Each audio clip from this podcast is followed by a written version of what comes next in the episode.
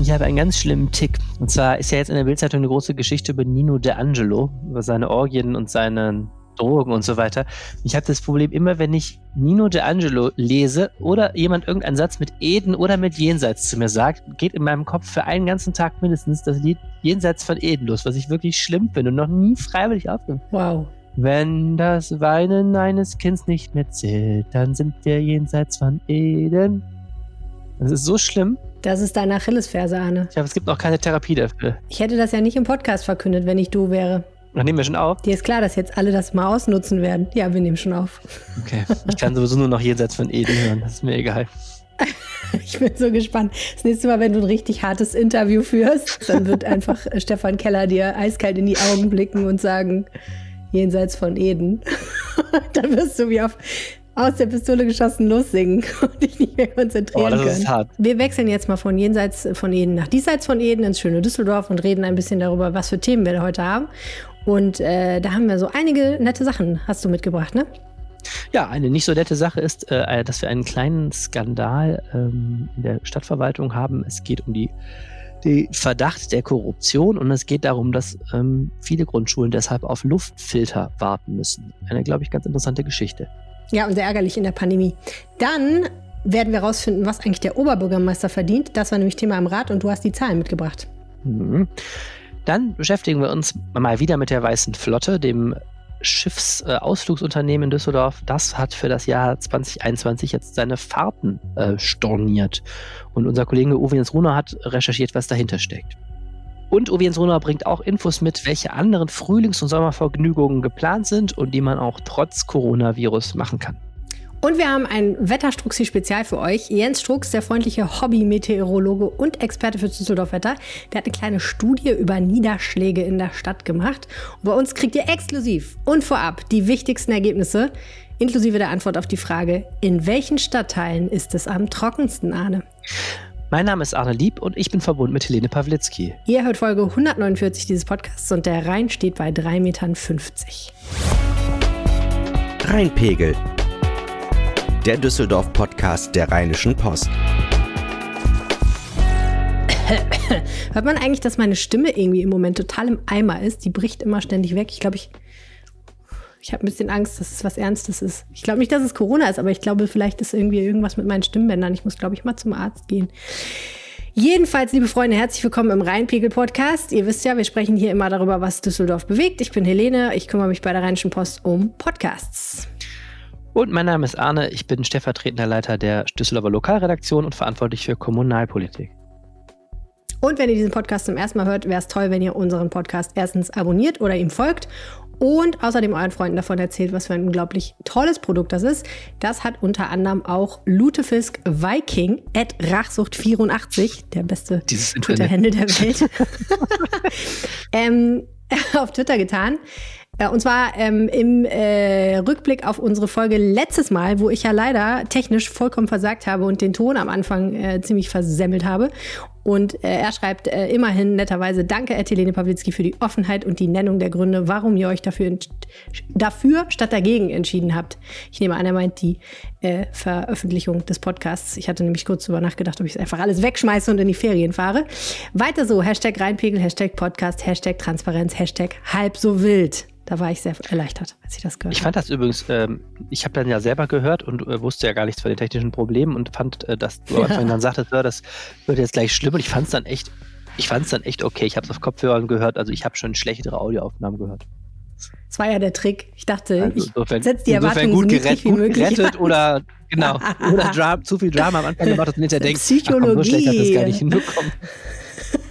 ah, so machst du das. immer. Nein, man muss im Staub kriechen. Man muss im Staub kriechen, damit die Leute das Gefühl haben, ich kann ihr jetzt meinen Stiefel in den Nacken setzen oder ich kann ihr aufhelfen.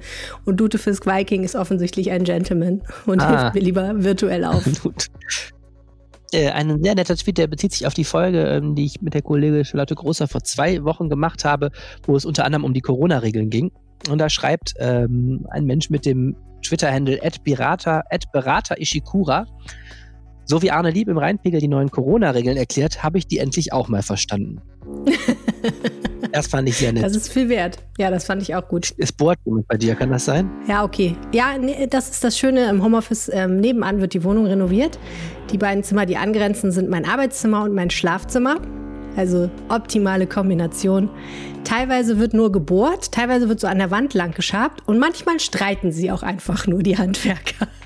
Also wir haben hier alles dabei seit diese Woche. Es kann aber nicht mehr lange dauern. Wir haben auch noch eine Reaktion von The Grooves, die ist schon ein bisschen älter. Äh, da schreibt er, euer Rheinpegel-Podcast ist wirklich super, erfrischend frech und klug. Neugierig, nachgeforscht, trotzdem nicht sensationsheischend. Lokaljournalismus 3.0. Das ist doch mal ein Lob, oder? Kommt einem ja wieder mal, kommen einem die Tränen, kommen einem da. Das ist aber nett. Das ist wirklich nett. Vielen Dank. Und vor allen Dingen, das, äh, was ich jetzt mich ehrlich gesagt ein bisschen beschämt ist, er hat uns damals eine Frage gestellt, nämlich ob die Impfbrücke, die es in äh, Duisburg gibt, vielleicht nicht auch was für Düsseldorf wäre. Und diese Fragen müssen wir unbedingt noch beantworten. Aber das können wir vielleicht nächste Woche mal tun, falls das nicht sowieso schon irgendwie in der Redaktion recherchiert hat. Apropos nächste Woche, Arne. Riesige Dinge zeigen, werfen ihren Schatten voraus. Nächste Woche ist eine besondere Woche, nicht zuletzt deshalb, weil es Folge Nummer 150 des Rheinpegel-Podcasts ist. Äh, eine Fakt, wo ich sofort denken musste, mein Gott, werden wir alt. Das sind ja schon drei Jahre, die wir das machen damit. Ist ja unglaublich, oder? Ja, es ist, als hätten wir gestern angefangen. Das ist so. Munter und frisch wie ihr seid ihr und je. Auf jeden Fall haben wir überlegt, okay, wir haben ja damals zur 100. Folge eine kleine Special-Episode gemacht. Wir wollen auch ein kleines bisschen was zur 150. Folge machen. Am liebsten hätten wir uns natürlich mit ein paar von euch einfach mal in der Kneipe getroffen. Das wird nicht gehen. Aber wir haben gedacht, wir machen eine kleine virtuelle Listening-Party, zu der ihr hiermit ganz herzlich eingeladen seid. Arne, wie geht das? Das funktioniert so. Wir ähm, nehmen den Rheinpegel live auf, und zwar am Freitag, nächsten Freitag, den 26. März ab 20 Uhr. Also zu einer Uhrzeit, die zumindest in Zeiten außerhalb von Homeoffice noch äh, außerhalb des Arbeitstags bei den meisten Menschen lag, sodass ihr dabei sein könnt. Es wird so sein, dass wir den Rheinpegel aufzeichnen und dabei über ein Videotool, das äh, zumindest noch nicht näher genannt ist, ich weiß gar nicht, ob wir schon eins haben, ähm, die Möglichkeit eröffnen, dass man einfach dabei ist, uns zuguckt. Ich glaube dann auch vermutlich sich sogar, wenn man möchte, zu Wort melden kann und äh, dabei viele tolle Erfahrungen machen kann. Nämlich zum Beispiel, Helene? Ja, pass auf. Ich habe, äh, es kommen jetzt ein paar Sachen, von denen du auch noch nicht alles weißt. Erstens, werde Zeuge, wie chaotisch eine Reinpegelaufzeichnung wirklich abläuft. Das ist auch wirklich ein Schauspiel, was man sich mal angeschaut haben muss. Oh ja, das ist. Jetzt bohrt es wieder hier wie beknackt. Ähm, aber das ist nur ein Teil der Wahrheit. Außerdem enthüllen wir, welche Prominente 2021 ein Kind erwartet. Oh. Wir werden mindestens eine Konfettikanone abfeuern und zwar indoors und es wird ein Spiel mit einem tollen Preis geben. Unglaublich. Habe ich mir Wir sitzen zusammen in einem Raum und machen vorher einen Schnelltest. Ja, ich habe mir schon einen Testtermin besorgt. Ich habe ja auch einen liegen, dann machen wir das. Und wir werden äh, live, live äh, die, äh, unsere Testergebnisse vorstellen. genau. Wie geht's, wenn ihr teilnehmen wollt? Ihr schreibt uns einfach ein, eine ganz kurze Mail an reinpegel.rheinische-post.de. Schreibt einfach nur kurz rein, dass ihr mitmachen wollt. Dann schicken wir euch rechtzeitig einen Link zur Veranstaltung zu und natürlich auch nochmal die genaue Erklärung, wie das so geht, äh, wie das mit dem Datenschutz ist und so weiter und so fort. Alles, was dazugehört. Also schreibt uns eine Mail. Bis ungefähr Mittwoch wird das möglich sein. Dann schicken wir euch den Link zurück und ihr könnt dann teilnehmen über euren Computer. Und wir freuen uns natürlich, wenn viele von euch, insbesondere die langjährigen, treuen Hörer, dabei sind. Mein Gott. Also ich schwöre dir, heute ist es wirklich so schlimm, wie es noch nie war mit der Bohrerei. Aber wir machen jetzt einfach weiter. Wie viele verdammte Löcher bohrt er denn? Ich weiß es nicht. Ich weiß auch nicht, was die da machen, ehrlich gesagt. Es sind irgendwie größere Renovierungsarbeiten. Da muss ein tierischer Messi gehaust haben. Ja. Wenn da irgendwie, vielleicht, ach, ich weiß auch nicht, vielleicht machen die da auch einen neuen Fußboden rein oder die Wände. Vielleicht bricht er auch gleich hier durch. Das könnte schon passieren. Die Diskussion haben ja die meisten wahrscheinlich mitbekommen. Die Schulen sollen geöffnet werden. Viele Schulen möchten das eigentlich nicht. Viele Kommunen sagen, es ist uns eigentlich zu gefährlich bei steigenden Inzidenzzahlen, zumal jetzt auch demnächst Osterferien sind. Aber die Landesregierung sagt, nix da. Präsenzunterricht ist die goldene Kuh, an der wird nicht gerüttelt. Wir wollen gerne ein Bildungsangebot machen. Und natürlich muss man auch sagen, für viele Grundschüler ist jetzt seit Weihnachten nichts mehr gewesen mit so richtig schönem Unterricht und Zusammensein. Die würden sich natürlich freuen, wenn sie wieder in die Schule kämen. Eine Voraussetzung dafür wäre aber, dass es sicher wäre, da das mit den Impfungen und den Testungen ja noch nicht so richtig klappt, wären dann Luftfilter vielleicht eine Sache. Jetzt hat Düsseldorf, muss man sagen, sehr proaktiv agiert, ne, Arne, und hat sich sehr bemüht darum, die Schulen mit Luftfiltern auszustatten. Leider ist dabei was Entscheidendes schiefgegangen. Was ist die Geschichte? Genau, also wir haben 87 Standorte von Grundschulen und alle sollten mit Luftfiltern ähm, und zwar in hoher Geschwindigkeit ausgestattet werden. Und äh, Mitte Februar hat die Stadt verkündet, dass das auch jetzt wirklich passiert, dass der Einbau beginnt und man hat eben bei einem Hersteller 4000 solche Luftfilteranlagen bestellt unter hohem Zeitdruck und die sollten überall eingebaut werden. Ja, und vor einer Woche kam äh, erstmal eine ziemlich mh, hm, noch nicht so in die Tiefe gehende Pressemitteilung der Stadt, wo stand, ja, es gab eine Vergabebeschwerde ähm, und deswegen muss dieser Einbau vorerst ruhen. Das ist an sich jetzt, ähm, kommt das mal vor. Ich kenne das bei der Rheinbahn, da passiert das auch ständig mal, dass dann ein unterlegener äh, Mitbewerber sagt, äh, er fand das Vergabeverfahren unfair. Müssen wir gleich nochmal darüber reden, warum das, warum das so eine schwierige Materie ist. Naja, und äh, jetzt müssen die Grundschulen die noch nicht ausgestattet sind, warten. Und inzwischen stellt sich heraus, dahinter steckt schon eine etwas heiklere Geschichte, das Ganze. Ähm, aber wie gesagt, das erstmal das Ergebnis für die Grundschulen ist, die Grundschüler sind jetzt wieder da und die Luftbilder, die werden vorerst offensichtlich nicht kommen. Ja, Warum? Weil es eine Anzeige wegen des Verdachts der Korruption gegen einen Mitarbeiter der Stadt gab. Man muss jetzt dazu sagen, dass die Staatsanwaltschaft, zumindest ist das mein letzter Stand, noch nicht entschieden hat, was jetzt mit dieser Anzeige passiert. Ich, zuletzt habe ich gelesen, dass die da noch nicht mal eingegangen war. Also die müssen überhaupt noch entscheiden, ob sie finden, dass der Anfangsverdacht reicht, um überhaupt Ermittlungen aufzunehmen. Aber zumindest hat es diese Anzeige beim Landeskriminalamt schon mal gegeben. Was wird denn dem Mann vorgeworfen? Also fangen wir vorne an. Die Stadt Düsseldorf hat am 16.02. haben wir darüber geschrieben, äh, verkündet, das klappt jetzt mit den Luftfiltern, der Einbau geht los und äh, zu diesem Zeitpunkt muss hinter den Kulissen schon ziemlich der Baum gebrannt haben, weil ich gestern äh, erfahren habe, dass am 18. Februar, also zwei Tage nachdem das in der Öffentlichkeit war, schon die Strafanzeige gestellt wurde. Also dann hat die Stadt Düsseldorf beim Landeskriminalamt eine Strafanzeige gestellt wegen des Verdachts auf Korruption und beschuldigt wird eben ein städtischer Mitarbeiter. So, und die ganze Frage ist eben, wie ist die Firma zu diesem Auftrag gelangt und warum diese Firma und keine andere? Das ist eben das, Thema.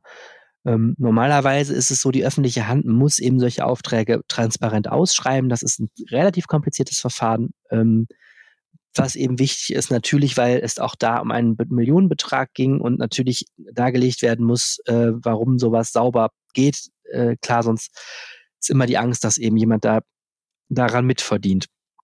So, und was wir jetzt inzwischen wissen, gestern seit dem Stadtrat ist, es hat keine Ausschreibung gegeben, sondern äh, eine, eine Direktvergabe. Warte mal, Direktvergabe heißt, die haben Unternehmen angeschrieben und gefragt, wollt ihr es machen, so? Genau, also ähm, die Landesregierung hat eben gesagt, äh, wir haben eine Pandemie, der, es herrscht hoher Zeitdruck. Es muss jetzt nicht sein, dass ihr erstmal ähm, ein super langes Verfahren macht, wo erstmal eine Ausschreibung veröffentlicht wird mit Zeitraum und so, sondern es ist auch erlaubt, dass die ähm, dass die Stadt dann in diesen Fällen ähm, quasi Einzelunternehmen anspricht. In diesem Fall haben wohl sechs Unternehmen zunächst ein Angebot abgegeben. Ähm, und zwar aber da ging es da noch um 1000 Anlagen. Und dann kam heraus, Düsseldorf braucht 4000 Anlagen und dann, so begründet das jetzt offensichtlich die Stelle, die das dann gemacht hat, blieb nur ein Unternehmen übrig und das hat dann den Auftrag gekriegt. So, das klingt jetzt erstmal alles, als wäre es sauber. Das Ganze hat deshalb ein Geschmäckle, weil die Ehefrau dieses städtischen Mitarbeiters, der angezeigt worden ist, ausgerechnet ein Unternehmen führt, das Vertriebspartner des Luftfilterherstellers in NRW ist. Hm. So, das jetzt sagt, sagt, betont dieses Unternehmen, dass Düsseldorf bewusst ausgenommen worden war von dieser, von dieser Partnerschaft, weil man ähm, offensichtlich, weil man wusste, dass es da einen Interessenskonflikt geben konnte. Aber das macht die Sache natürlich heikel. Mhm. Jetzt muss man dazu sagen, diese Ehefrau bestreitet, dass es da Unregelmäßigkeiten gab. Ähm, und das ist natürlich, gilt erstmal die, erstmal die Unschuldsvermutung. Das heißt, es ist alles noch nicht nachgewiesen. Mhm. Aber jetzt an der Stelle würde es natürlich heikel. Und äh, das ist einer der Gründe sicherlich, warum die Stadt Düsseldorf da intern sofort Ermittlungen angestrengt hat ich habe jetzt gelernt, es gibt einen sogenannten Stab für Unregelmäßigkeiten. Der trat da zusammen. Also Entschuldigung. Ähm, es gibt, gibt, intern ein, es gibt in, intern ein, fand ich auch es gibt intern ein, äh, ein Amt, äh, das nennt sich Rechnungsprüfungsamt. Das ist genau dafür da, dass es eben intern solche Prozesse ähm, überprüft und natürlich sind gerade diese Vergaben da immer unter besonderer ähm, Beobachtung und dann, als man den Eindruck hatte, da ist etwas, das könnte so gelaufen sein, wie es nicht gelaufen sein sollte, dann hat die Stadt Düsseldorf da eben ein bestimmtes Prozedere. Das ist, sofern wir jetzt wissen, dann auch eingehalten worden. Da traten dann bestimmte Menschen zusammen. Also auch das Rechtsamt zum Beispiel wurde eingeschaltet und dann am Ende wurde eben beim Landeskriminalamt auch diese Anzeige gefertigt oder für das Landeskriminalamt diese Anzeige äh, gefertigt und dann dargestellt. Also einerseits ist das natürlich super, wenn man jetzt auch an den Maskenskandal in der CDU-CSU denkt, dass relativ frühzeitig offenbar die Alarmglocken da geschrillt haben und dass dann auch sehr, sehr schnell Schritte unternommen worden sind bis hin eben dazu der Tatsache, dass man gesagt hat, wir haben zwar jetzt schon 2000 Luftfilter gekriegt, aber wir bauen die jetzt erstmal nicht ein. Andererseits muss man natürlich sagen, dass jetzt diese ganze Pandemiebewältigung ja an vielen Stellen daran also ich will nicht sagen, dass es da hakt, aber dass es halt so alles deutlich langsamer geht, weil wir immer versuchen, alles enorm exakt und sauber ablaufen zu lassen. Und da frage ich mich dann halt auch an der Stelle, müsste man jetzt nicht eigentlich den Pragmatismus einfach mal haben zu sagen, wir haben jetzt halt diese Dinger, die stehen hier rum, die Grundschulen sind wieder auf, die Grundschüler sind in den Schulen, die Lehrer auch. Sollten wir nicht vielleicht diese verdammten Luftfilter einbauen auf die Gefahr hin, dass wir uns hinterher dann ärgern? Ne? Weil jetzt brauchen ja die Grundschüler die saubere Luft und die Sicherheit vor dem Virus und nicht erst in einem Jahr, wenn die Sache geklärt ist. Weil sowas dauert ja, ehrlicherweise. Ja, das ist in der Tat eine Frage. Die, ähm, die Lehrergewerkschaft, also Gewerkschaft für Erziehung und Wissenschaft, fordert auch genau, dass das jetzt nicht äh, an Tempo nachgelassen wird, die Schulen auszustatten, weil natürlich, wenn diese Luftfilter in einem Jahr ähm, eingebaut sind, dann tanzen wir ja alle schon wieder ähm, tanzen wir alle schon wieder auf großen Konzerten, äh, wenn es ganz gut läuft. Aber genau jetzt ist natürlich so. Darüber reden wir gleich, ja. Ja, genau, da reden wir gleich, gleich noch zu. Ähm, aber natürlich genau jetzt bräuchten wir diese, ähm, bräuchten wir diese Luftfilter. Das ist so, dass im Hintergrund natürlich auch das geprüft wird. Andererseits muss man halt sagen, hm, die öffentliche Hand steht da unter einer Verantwortung. wenn dieses Unternehmen den Auftrag erhalten hat, auf unsaubere Weise kannst du jetzt auch die Luftfilter, die ja schon geliefert sind, teilweise auch nicht einbauen weil das ist eben auch schwierig. Es ist ja schon absolut richtig, dass diese Prozesse so überwacht werden. Und ich glaube, da ähm, kann sich gerade keiner bewegen, ohne sich mit äh, möglicherweise angreifbar zu machen. Insofern eine sehr unbefriedigende, unbefriedigende Situation.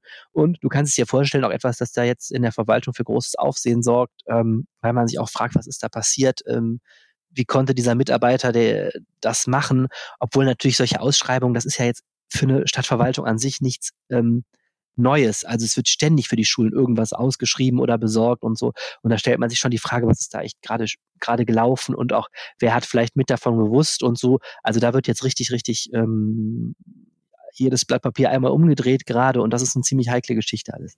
Zu einem Überfluss hat sich jetzt auch noch der TÜV eingeschaltet. Warum das denn? Ja, das war nicht. Ja, wenn es einmal nicht läuft, äh, läuft es nicht. Ähm, Jetzt ist auch noch der TÜV und guckt sich, guckt sich die Luftfilter an oder beziehungsweise hat das getan. Und zwar ist Folgendes passiert.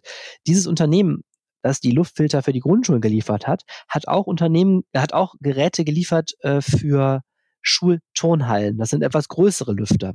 Aber auch in den Schulturnhallen ist dasselbe Thema. Da muss die Luft umgewälzt werden, eben auch wegen der, ähm, der Senkung der Infektionsgefahr. Naja, und bei der, beim Einbau eines dieser Geräte hat ein Monteur einen Stromschlag erlitten. Äh, der Mann wurde wohl nicht schwerer verletzt, aber dann stellte sich die Frage, wie konnte das denn passieren? Und ähm, just hat der TÜV sich dann auch noch diese Geräte angeguckt. Es sieht aber momentan wohl so aus, als sei nicht die Geräte das Problem gewesen, sondern als habe der Monteur irgendwie die Bedienungsanleitung nicht richtig gelesen. Also beziehungsweise als sei, sei es ein ähm, sei das ein Montagefehler gewesen. Ähm, und das zumindest äh, scheint an der, an der Qualität dieser Luftfilter scheint es da momentan kein Problem zu geben. Aber das habe ich eben gestern so am Rande des Stadtrats erfahren, dass auch noch der TÜV da jetzt prüft. Also wenn es nicht läuft, dann läuft es irgendwie auch nicht. Absolut. Na gut, das wäre natürlich jetzt noch die Kirsche auf dem Eisbecher, wenn diese Luftfilter sich am Ende als unbrauchbar herausstellen würden. Aber das wird ja hoffentlich nicht so kommen. Wir bleiben an der Geschichte dran. Und jetzt bleiben wir ein bisschen beim Thema Geld und Verwaltung, wechseln aber irgendwie doch komplett das Thema und haben gedacht, ähm, ne, wir reden einfach mal ein bisschen darüber, was so Menschen verdienen. Unter anderem auch der Oberbürgermeister dieser schönen Stadt, Stefan Keller. Wieso, lieber Arne, weiß man überhaupt, was Stefan Keller verdient? Ja, Stefan Keller ist Wahlbeamter und insofern ähm, wird er eingestuft äh, nach, äh, nach der Entgelttabelle und ähm, da und auch bei den Stadttöchtern ist das sehr transparent. Also wir wissen auch, was, die, was, was zum Beispiel der Vorstand der Rheinbahn verdient. Ohne das jetzt im Kopf habe, das kannst du im Geschäftsbericht nachlesen, weil das eben öffentliche Hand ist, wird das sehr transparent geregelt. Und ähm, da sind wir wieder beim Thema Korruption. Auch Nebenverdienste von, äh, von Oberbürgermeistern werden offengelegt seit einigen Jahren. Ähm, und deshalb wissen wir ziemlich genau, was der am Ende des Monats überwiesen kriegt. Mhm. Und ein Wahlbeamter ist einfach ein Beamter, also ein Mensch, der eine Beamtentätigkeit ausführt, aber gewählt wurde auf diese Tätigkeit. Genau, also ein Oberbürgermeister ist ja auf fünf Jahre gewählt, ist dann hat dann ein Beamtenverhältnis und wenn er abgewählt ist, geht das halt wieder zu Ende, das Beamtenverhältnis.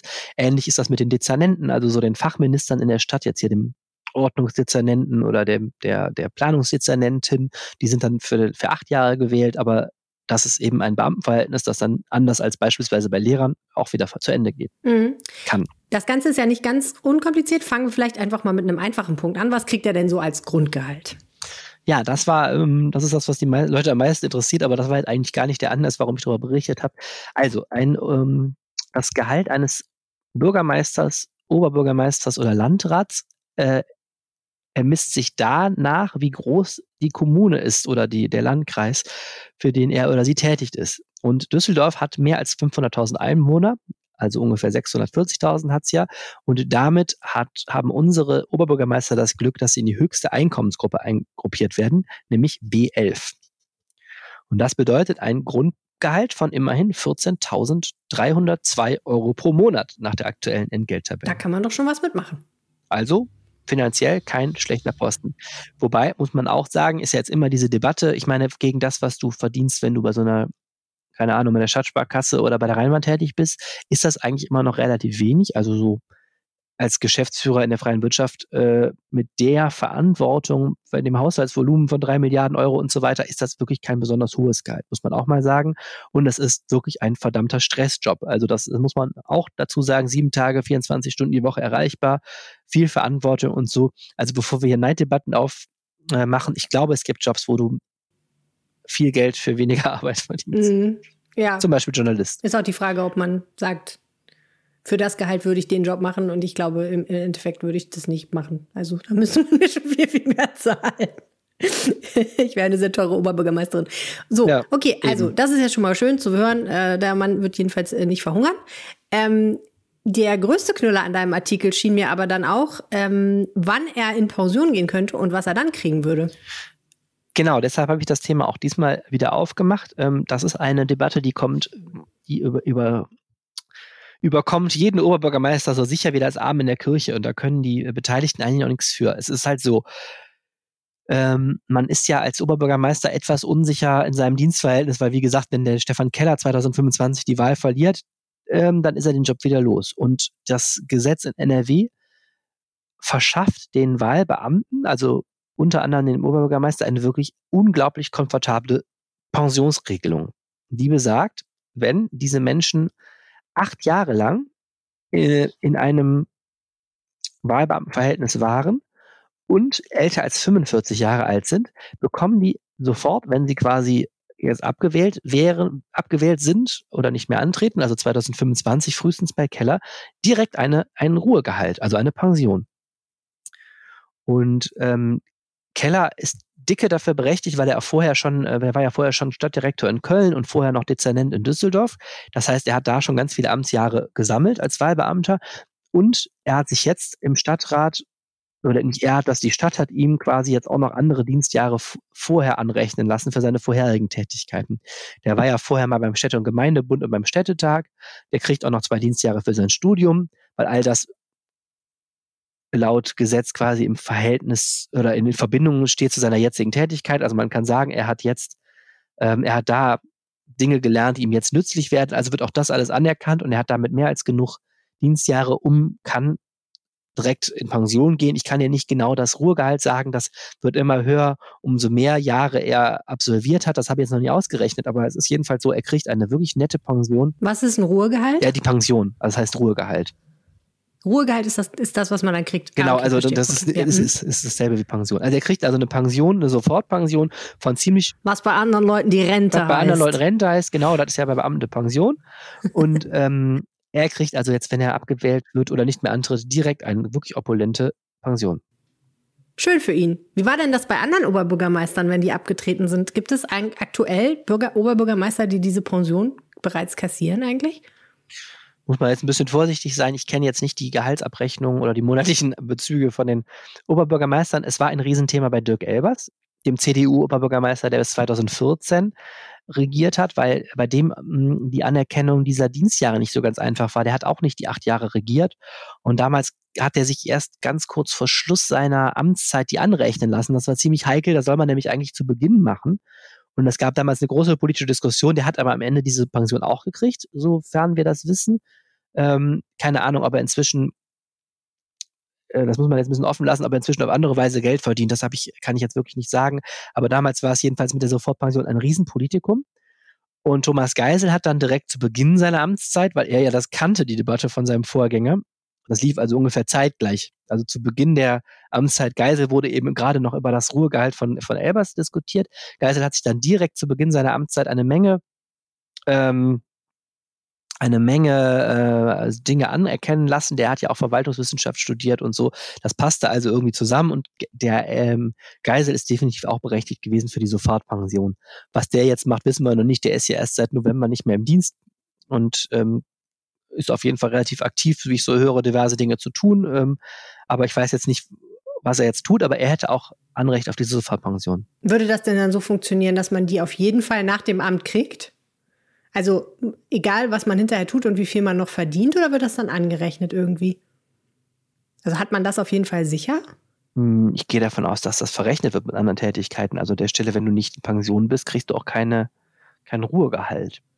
Okay, ich kenne mich da nur mit ich jetzt so, so interpretieren, aber ob, der das, ob das teilweise angerechnet wird, das, da wäre ich, wär ich jetzt ein bisschen vorsichtig. Was man auf jeden Fall sagen kann, das ist etwas, das immer wieder auch bei, jedes Mal bei unseren Lesern für Empörung sorgt, dass Menschen, also Keller ist jetzt, ähm, ist jetzt 50 oder 51, äh, jetzt, der wäre also Mitte 50, wenn der 2025 ungefähr, ähm, das sorgt natürlich immer wieder für, für empörte Stimmen, weil die Leute sagen, mein Gott, ich muss bis 65 arbeiten und wieso kriegen die das? Und auch der Steuerzahlerbund sagt, im Grunde ist das überhaupt nicht vermittelbar, dieses Privileg.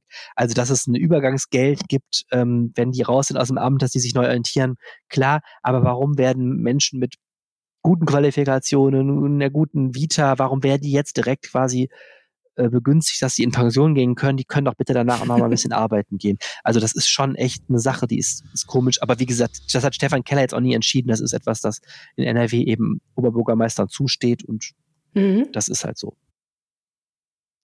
Ja, und jetzt noch äh, eine dritte Sache, die habe ich auch noch gleich mit abgefrühstückt, weil die auch noch im Stadtrat war an demselben Tag. Das ist das Thema Nebenverdienste denn Oberbürgermeister können auch noch was nebenher verdienen.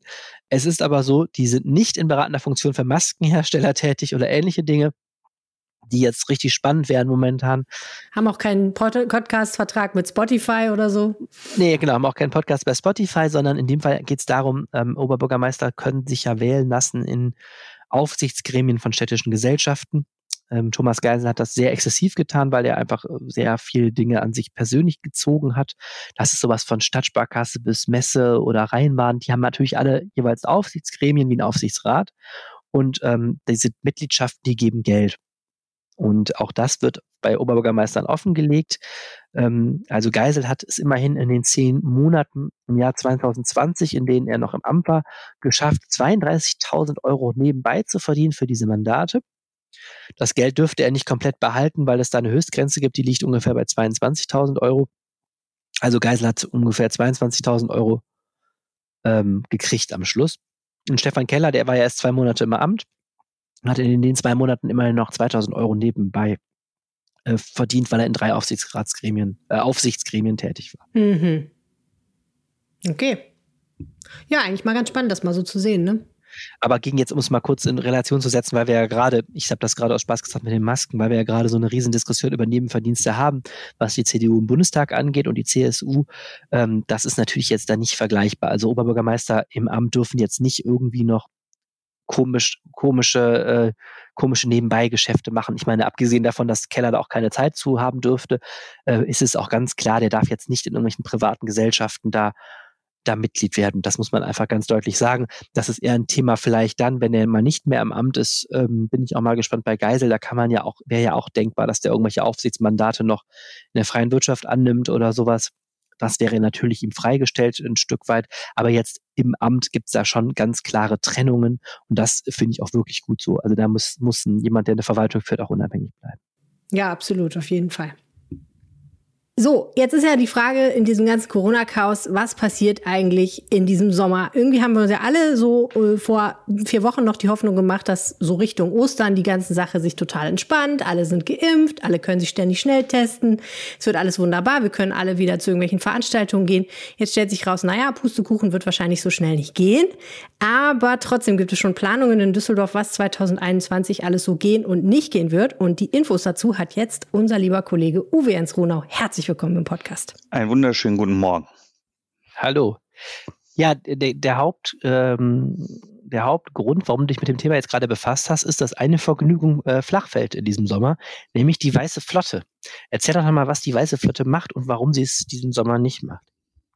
Die Weiße Flotte ist ein Traditionsunternehmen in Düsseldorf nach dem Krieg gegründet, äh, betreibt vier Ausflugsschiffe, werden sehr gerne genutzt, vor allem die Fahrten mit der OMI ähm, nach Kaiserswerth vom Altstadtufer aus hat wohl jeder äh, Düsseldorfer, wenn er groß wird, äh, schon mal gemacht. Also wirklich ein Markenzeichen auch von Düsseldorf. Und der Chef hat jetzt verkündet, dass er dieses Jahr überhaupt keinen Betrieb machen will. Also der Betrieb wird komplett äh, dieses Jahr nicht stattfinden, hat er gepostet und äh, eine große, große Resonanz ausgelöst, über 300 Kommentare, mehr als 200 Mal geteilt, dieser Post. Also es bewegt die Leute sehr und sie finden das sehr schade. Aber das wäre doch jetzt nicht verboten gewesen. Warum, warum lässt sich die Weiße Flotte das Geschäft denn entgehen? Äh, das Geschäft wäre sehr wahrscheinlich ein Minusgeschäft. Äh, ich habe gestern Abend noch spät äh, von ihm Antworten bekommen, von dem Michael Küffner. Das ist der Inhaber der Weißen Flotte und Geschäftsführer.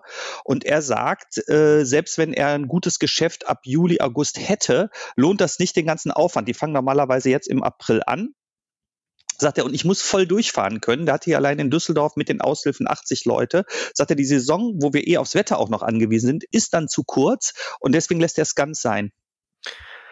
Und ähm, aber das ist nicht das Ende des Unternehmens. Der will also quasi weiter abwarten, bis Corona vorbei ist jetzt, oder was ist der Plan? Genau. Er hofft, dass es nächstes Jahr wieder wird, aber er will sich einfach auch keine Minuszahlen, also keine Verluste äh, einfangen und einfahren sozusagen. Er braucht das ganze Jahr und keine Auflagen, sagt er, sonst ist es ein zu hohes Risiko. Okay, aber jetzt hast du dich zum Glück auch noch damit beschäftigt, was stattdessen kommt und eine sehr interessante Geschichte äh, zutage gefördert. Eine Sommervergnügung, da können wir Düsseldorfer uns auf jeden Fall drauf freuen, ne?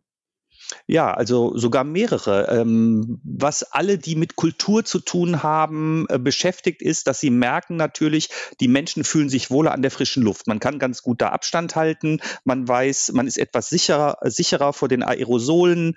Ähm, und man merkt, das hat mir der Chef von D-Live, der städtischen Veranstaltungstochter, gesagt, äh, so ähnlich wie beim Reisen, das Testen wird einfach sehr an Bedeutung gewinnen, auch in der Veranstaltungsbranche. Und D-Live ähm, will zum einen, was sie nicht vorhatten, jetzt noch das Open-Air-Kino im Rheinpark starten im Juli. Äh, das ist die erste gute Nachricht. Da freuen sich bestimmt viele drüber. Ist ja auch ein Klassiker in Düsseldorf im Sommerprogramm. Und es soll an der Arena eine Open-Air-Bühne, also außerhalb der Arena, aber auf dem Gelände der Arena aufgebaut werden. Eine Open-Air-Bühne, und was soll da stattfinden? Das Programm wird relativ kurzfristig ähm, vereinbart mit den Veranstaltern und mit den Künstlern. Man hat nur gesehen, letztes Jahr bei dem ähm, Autokino hat das auch hervorragend geklappt. Äh, da haben Konzerte stattgefunden, Comedy-Abende und so soll das da auch sein, allerdings größer. Die Tribüne soll Platz haben für 7000 Menschen. Das wird aber überhaupt nicht ausgenutzt, weil ja Abstand auch einzuhalten ist. Es sollen maximal 3000 Menschen auf dieser Tribüne stattfinden. Es wird jetzt ein Bauantrag gestellt. Das kommt in die zuständige Bezirksvertretung und mit der Bezirksregierung wird auch verhandelt wegen eines Schallschutzgutachten, wegen der Nachbarschaft etc. Die die Bühne soll stehen an der Nordseite der Arena. Also wenn man sich auf die Arena zubewegt, man will zu einem Fortuna-Spiel gehen, man kommt aus diesem Kreisverkehr da vom Rhein, dann würde man, bevor man die Arena passiert, links an ihr vorbeifahren und direkt dahinter am Ende wäre dann diese neue Open-Air-Bühne, die vielleicht äh, Mitte Mai, wenn alles glatt läuft, in Betrieb gehen könnte. Und da wird Ed Sheeran eingeladen. Da kommt dann äh, der äh, ungarische Neffe von Ed Sheeran hin. Ähm, äh, nein, also bei 3000 Leuten, man muss gucken, er rechnet hauptsächlich mit deutschen, äh, mit deutschen Künstlern, also aus dem deutschsprachigen ähm, Bereich, die auch Lust haben, einfach zu sagen, so war das beim Autokino auch, ich will wieder raus, ich will Kontakt mit meinen Fans, äh, ich will das vielleicht streamen und so weiter. Das, das war im letzten Jahr sehr gut angekommen, also auch bei den Künstlern. Und das soll relativ kurzfristig dann auf die Beine gestellt werden. Ich frage auch deswegen, weil das ist jetzt nicht die gleiche Open-Air-Fläche, über die wir vor, glaube ich, jetzt mittlerweile zwei Jahren immer und immer und immer wieder gesprochen haben. Nein. Nein, nein, das sind die, das sind ja die Messeparkplätze, die sind wirklich ein ganzes Stück weg von der Arena. Ähm, Richtung A44 Autobahn. Äh, da war auch das, das war ja das Autokino. Also das ist genau die Fläche, wo Ed Sheeran dann aufgetreten wäre, wenn er denn hätte dürfen. Und äh, das ist aber wirklich gut erschlossen. Da kannst du gut mit der Straßenbahn, mit dem Fahrrad hin äh, äh über den Sommer. Ähm, da ist auch im Übrigen ja auch direkt das Testzentrum der, der Arena, wo äh, die halbe Belegschaft von die Live, über 40 Leute arbeiten da. Und er geht auch davon aus, auch am Rhein bei dem Open-Air-Kino, dass direkt am Veranstaltungsort man auch Tests machen kann, beispielsweise. Hat man direkte Sicherheit, kann da rein. Das ist ja auch super. Das kannst du ja, da ist ja auch äh, unser Impfzentrum. Da kannst du ja in einem Aufwasch kannst du impfen, testen. Und, Alles. Äh, ne? Nach dem Konzert noch PCR-Test, nächsten Morgen zum Flughafen, Arne. das ist die neue Corona-Welt. Und ähm, okay, aber das heißt aber, wie sicher das, also gerade sind die Nachrichten ja echt schlecht. Wir hätten ja ab Montag eigentlich schon von unserer Inzidenz her die Biergarten aufmachen können. Das ist jetzt vom Tisch, weil die Tendenz so schlecht ist. Ob das alles stattfindet, äh, das weiß gerade niemand. Das ist jetzt echt so ein erstmal so Vorbereitung in der Hoffnung, dass das alles dann passieren könnte, ne, in den nächsten Monaten. Ja, genau. Also man hat ja so wirklich das Gefühl, man würde zwei Parallelwelten so nebeneinander haben und die werden noch nicht miteinander synchronisiert. Ne? Also da werden Dinge vorbereitet, von denen wir auf der anderen Seite äh, denken so, oh, es wird ja alles immer schlimmer äh, wieder, die Zahlen gehen hoch und dann wird nichts stattfinden können. Nur wenn man das nochmal mit dem letzten Jahr auch vergleicht, wir hatten auf einmal im Sommer eine Entlastung auch. Als dann im Mai der erste Lockdown beendet wurde, hat man gemerkt, aha, jetzt geht doch was und der, der Juli, der August war ja relativ unbeschwert, sage ich mal. Jetzt haben wir noch den Unterschied der, der, der Varianten, der Virusvarianten. Ähm, wo ich auch für morgen drüber berichte, wo der Anteil mittlerweile in Düsseldorf bei rund 80 Prozent ist. Also das ist nicht lustig, wie sich das ausbreitet. Also dieser insgesamt der, der Mutanten. Nee, die britische Variante. Von der südafrikanischen haben wir nur ganz, ganz wenig. Okay.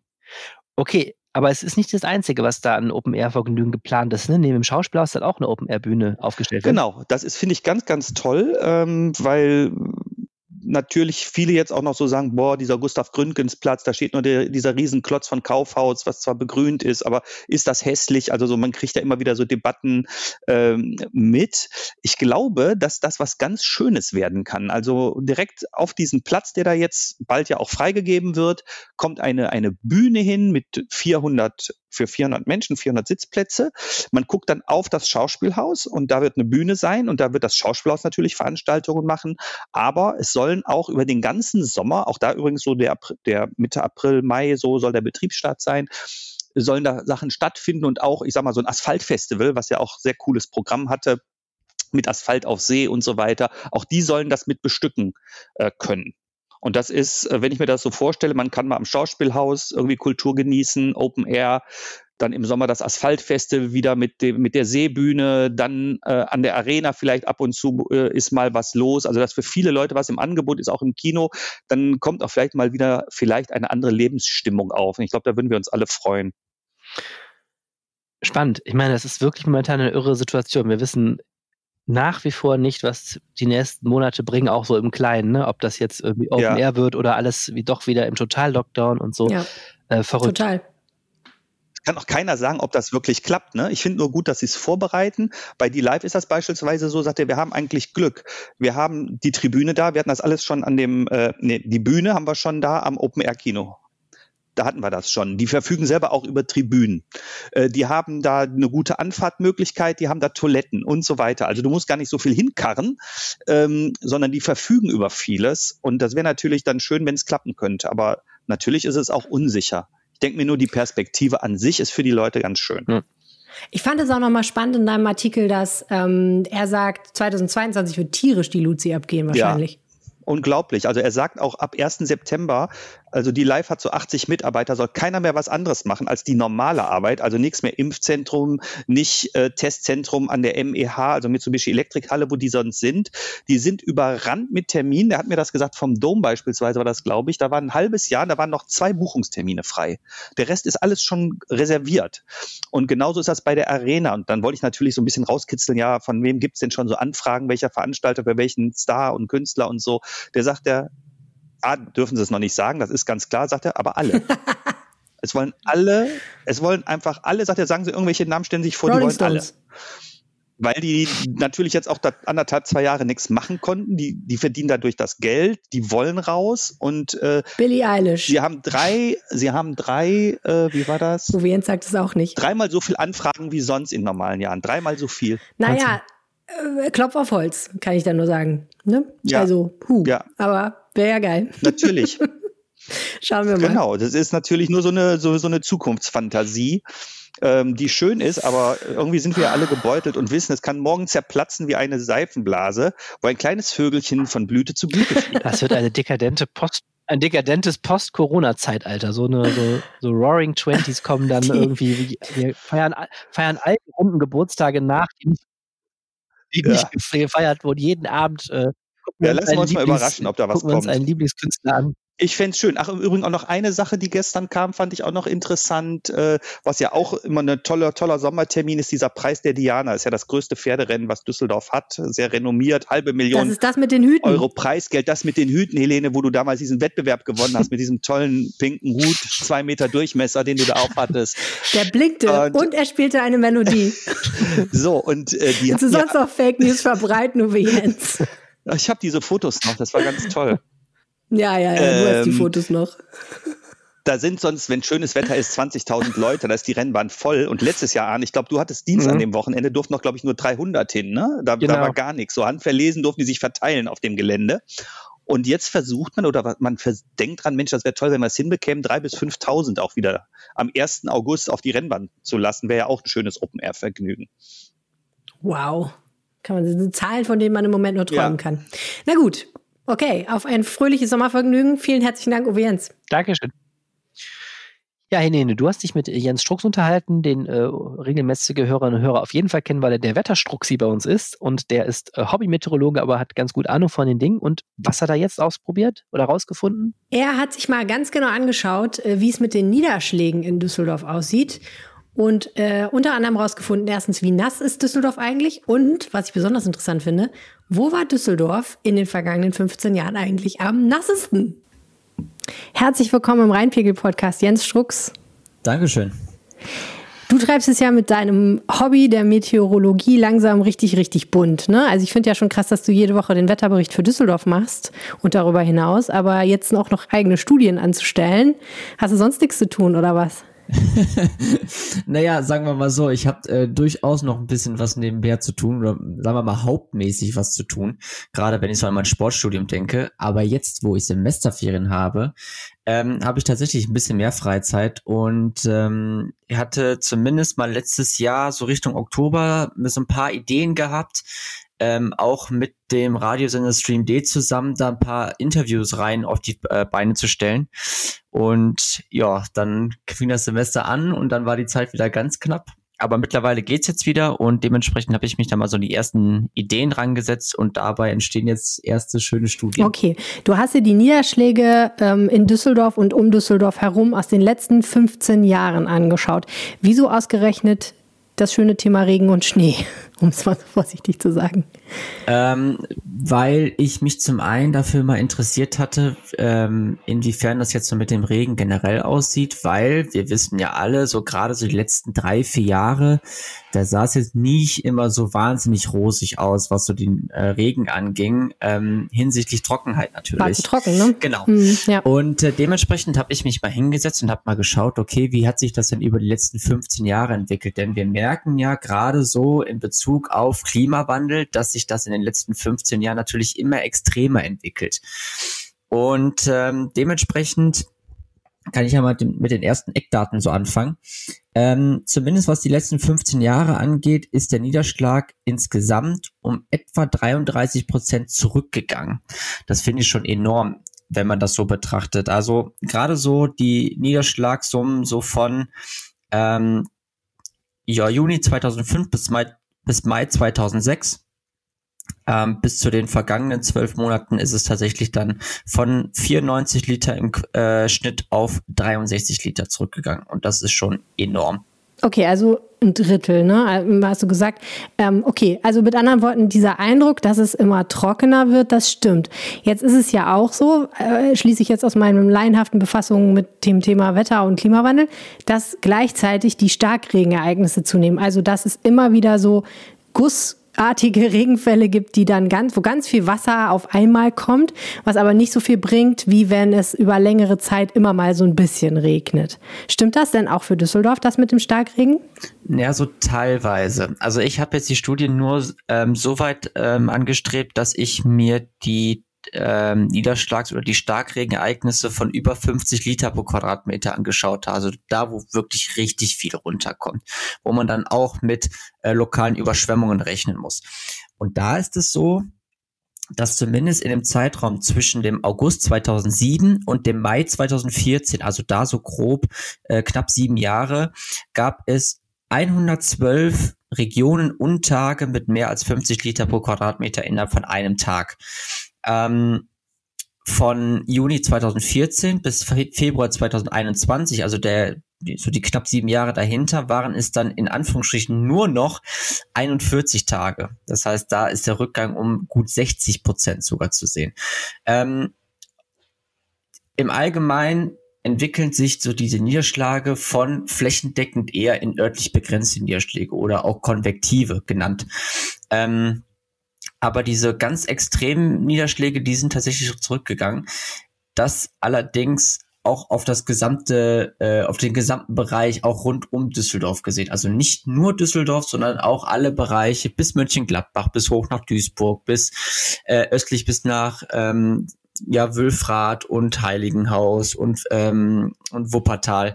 Also in diesem gesamten Bereich gehen die Niederschläge nicht nur in der Masse, sondern auch von den Starkregenereignissen deutlich zurück. Okay, interessant. Du hast dir außerdem auch nochmal das Düsseldorfer Stadtgebiet ein bisschen genauer angeguckt. Und auch da gibt es Diskrepanzen. Wie sieht es da aus? Also es scheint ja in Düsseldorf nicht überall gleich viel zu regnen. Das ist richtig, denn ähm, wir haben das Bergische Land ähm, östlich von uns und das ähm, fungiert hin und wieder mal, oder gerade wenn so Fronten von Westen her heranziehen, fungiert das so ein bisschen als Staudamm, kann man sich das so vorstellen. Hm. Das heißt, die Wolken treffen auf dieses Gebirge oder ja, auf dieses erhöhte Landengebirge. In dem Sinne ist es ja, äh, ist es ja nicht richtig. Ein kleines Gebirglein, ja. Ja, genau.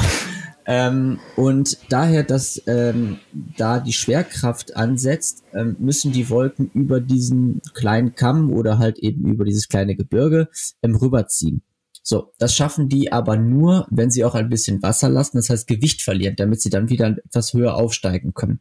Diese e-, Effekte sieht man ganz extrem oder ganz stark beispielsweise in den Alpen. Also da ist es dann, wenn dann Regenfronten von Süden heranziehen, dann regnen die sich in Italien so dermaßen ab, dass dort immense Überschwemmungen herrschen.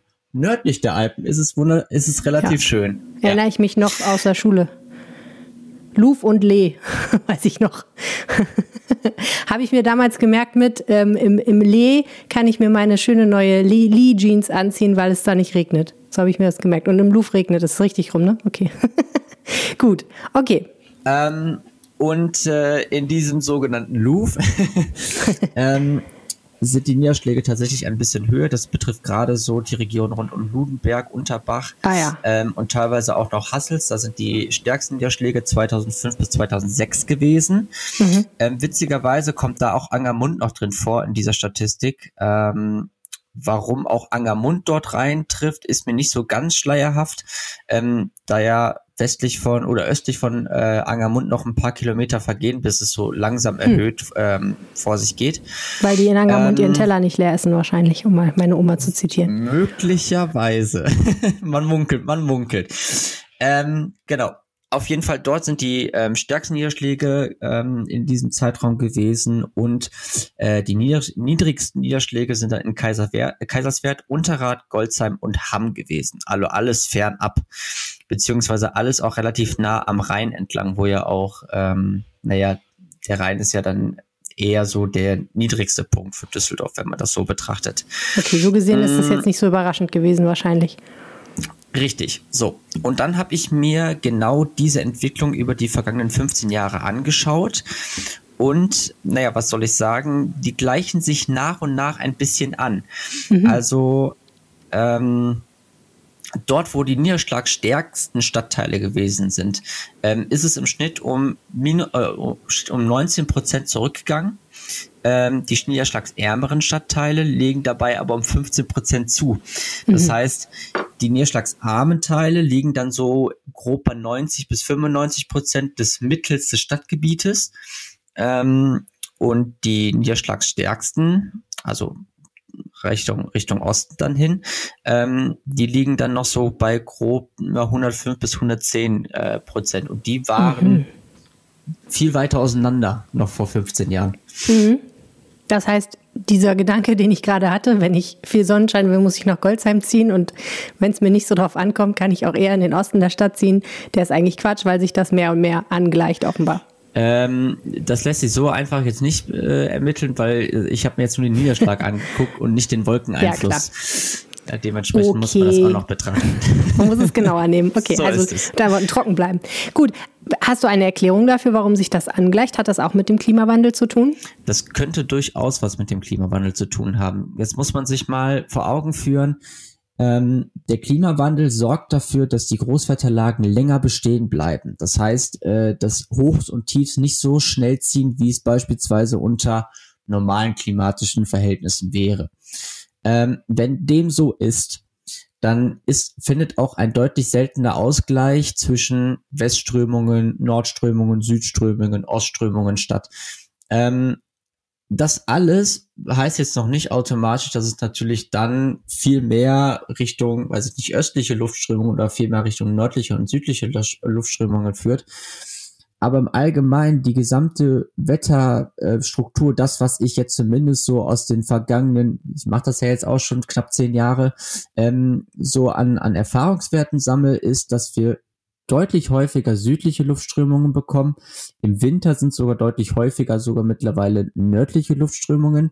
Und diese klassische Westwind, äh, Westwindwetterlage, also tief bei Island, ein Hoch über den Azoren und dazwischen kommt Westwindwetter äh, zustande, was dann auch nach äh, Mitteleuropa zieht. Das findet deutlich seltener statt mittlerweile. Und das würde auch dazu führen, dass nicht mehr diese Fronten auf, ähm, ich sag jetzt mal, Erkrad und Mettmann und ähm, die restlichen Gebiete dort ähm, trifft, sondern dass sich viel, viel mehr mittlerweile die Regengebiete oder auch diese, diese Schauer und Gewitter dann aus dem Süden oder Südwesten ereignen und somit dieser Effekt dieses Louvs gar nicht mehr so stark stattfindet. Und mm, dementsprechend. Verstehe. Äh, also die Bewegung ist nicht mehr West-Ost, sondern eher Nord-Süd oder Süd-Nord, genau, je nachdem. Genau. Und äh, genau, und dementsprechend führt es halt eben dazu, dass sich dann die Niederschläge natürlich auch entsprechend angleichen, was, der, was das Stadtgebiet angeht. Hm. Okay. Vielen herzlichen Dank, Jens Strux. Gerne. Der Wetterstruxi Jens Strux. Wenn ihr auf seine Facebook-Seite vorbeischauen wollt, dann tut das unter facebook.com slash wetterstruxi.d. Es lohnt sich auf jeden Fall.